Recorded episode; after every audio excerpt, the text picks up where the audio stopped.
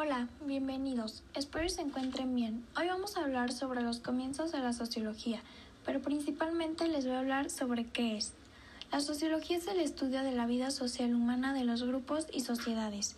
El ámbito de la sociología es extremadamente amplio y va desde el análisis de los encuentros breves entre individuos en la calle hasta la investigación de los procesos sociales globales.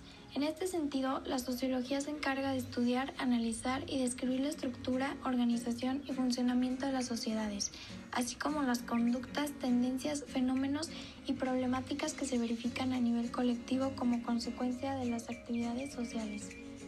Para ello, la sociología se vale de distintos métodos de investigación. Por un lado, el método cualitativo, enfocado en la descripción e interpretación de los fenómenos, y, por el otro, el método cuantitativo, más volcado en la representación estadística de los fenómenos sociales estudiados. Orígenes. El estudio del comportamiento humano comienza a principios del siglo XIX.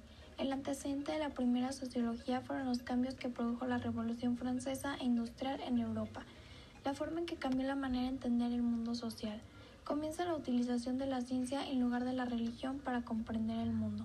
Sus padres fundadores fueron Auguste Comte, creador de la ley de los tres estados del pensamiento, mítico, religioso, racional y abstracto y científico.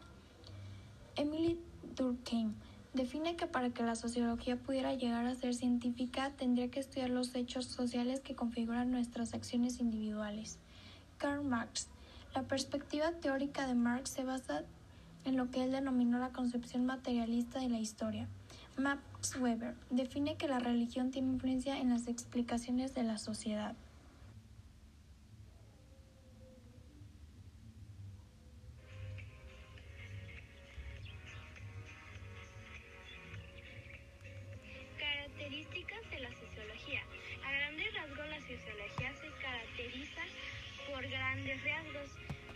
Del estudio de las partes constituyentes y las dinámicas internas de las sociedades humanas para comprender los modos en que cambia o se conserva la vida social. Otra podría ser la que aplica el método científico a las áreas sociales o humanas del saber.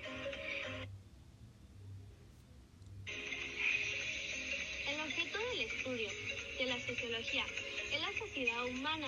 Esta abarca aproximadamente de las teorías que buscan determinar las conductas colectivas, pero también la aplicación práctica de dichos saberes para la modificación activa de la sociedad, procurando obtener un mayor bienestar a través del diseño de las políticas sociales.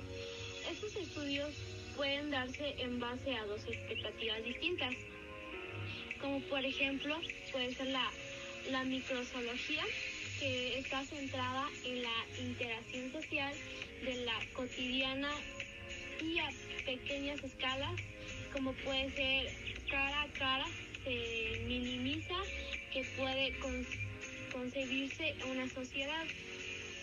La otra puede ser la que la macrozoología, en cambio esa apunta a los sistemas sociales y poblacionales a gran escala haciendo grandes investigaciones, teorías y prestando atención a la estructura social.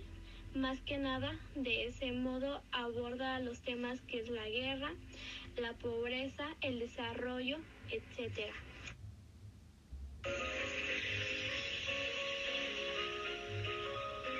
En algunas ocasiones la sociología produce consecuencias no deseadas. Estas pueden ser, por ejemplo, unos padres que quieren que su hijo se comporte adecuadamente y tenga una forma de educación estricta. Este, este puede crear un sentimiento de rebeldía en el hijo, por lo que la consecuencia resultaría totalmente contraria a la deseada. La sociología debe encontrar un equilibrio de manera que los cambios en la persona no acaben de manera negativa.